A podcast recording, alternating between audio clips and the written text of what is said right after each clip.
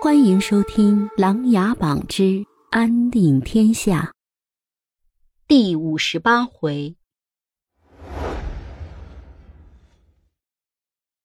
碧兰坐下后，将斗笠慢慢取了下来。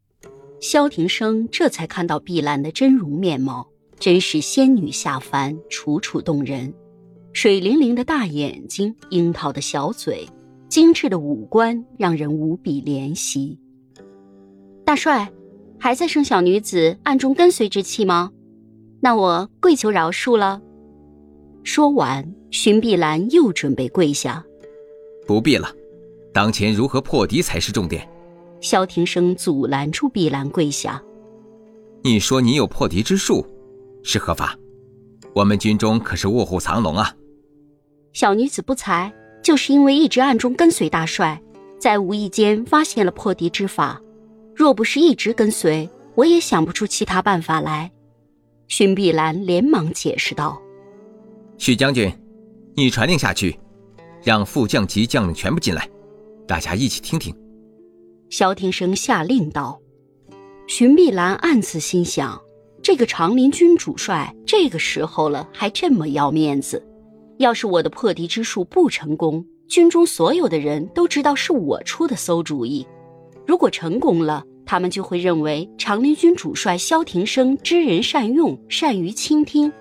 总之，不管什么结果，他必须强调自己在军中的绝对威望。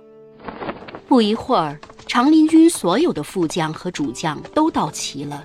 萧庭生示意大家都安静，然后说道：“这位女侠乃太子的帝师寻风堂老大人之女，这一路一直跟随而来，助我们一臂之力。今天。”他偶然发现大鱼军有破绽，便有一计助我们破敌。下面就请这位女中豪杰说一下破敌之术吧。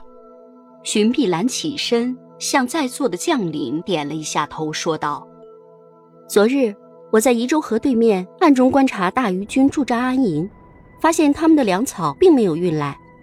就在我好奇之时，就发现一队人马拉着一些粮草运到军营里，粮草数量极少。”只够一餐之用，当时现场就把这些粮草给用完了。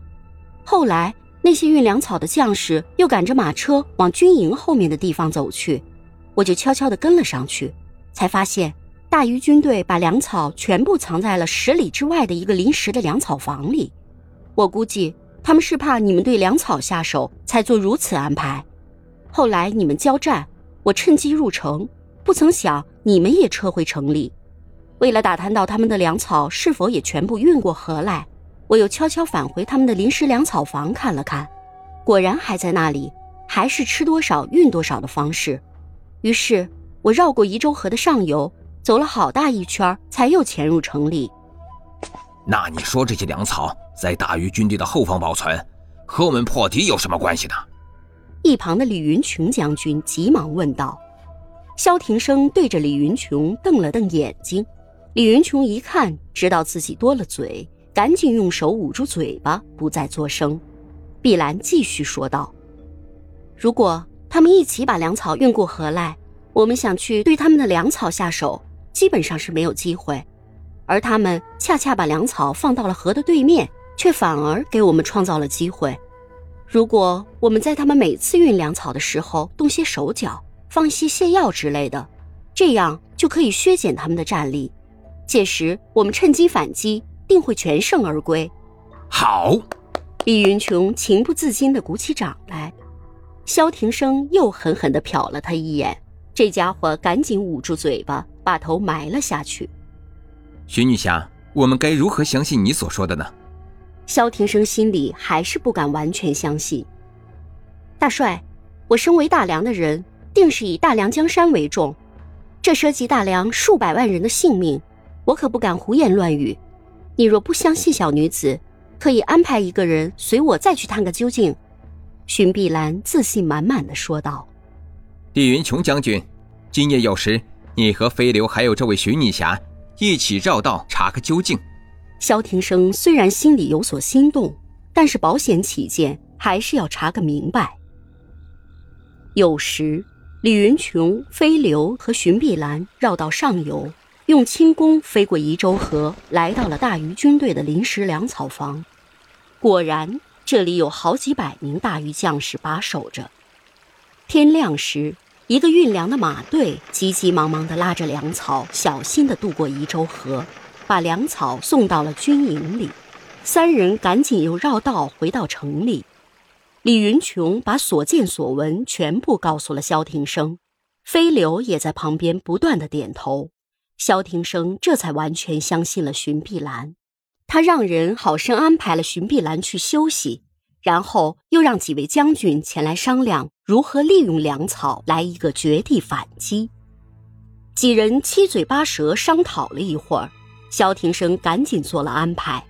他让许云将军赶紧到宜州城内的所有药铺搜索泻药，同时自己又把在琅琊阁所学到的药理知识运用于此，熬制了不少新的泻药出来。随后挑选了十几个武力高强的勇士，和飞流、李云琼、许云等绕道到宜州河的对岸，等待运粮的人马过来，伺机行动。萧庭生准备自己带着其他将领。主动的打开城门，出城挑衅于空衡，转移其注意力。一旦大余军前来迎战，马上就会撤回城里。大余军如果撤退回军营后，萧庭生马上又会开门前去挑衅。一切安排好后，萧庭生又来到城墙上，看着远处的大鱼营房，脸上露出了一丝久违的微笑。本集故事播讲完毕，欢迎订阅与分享。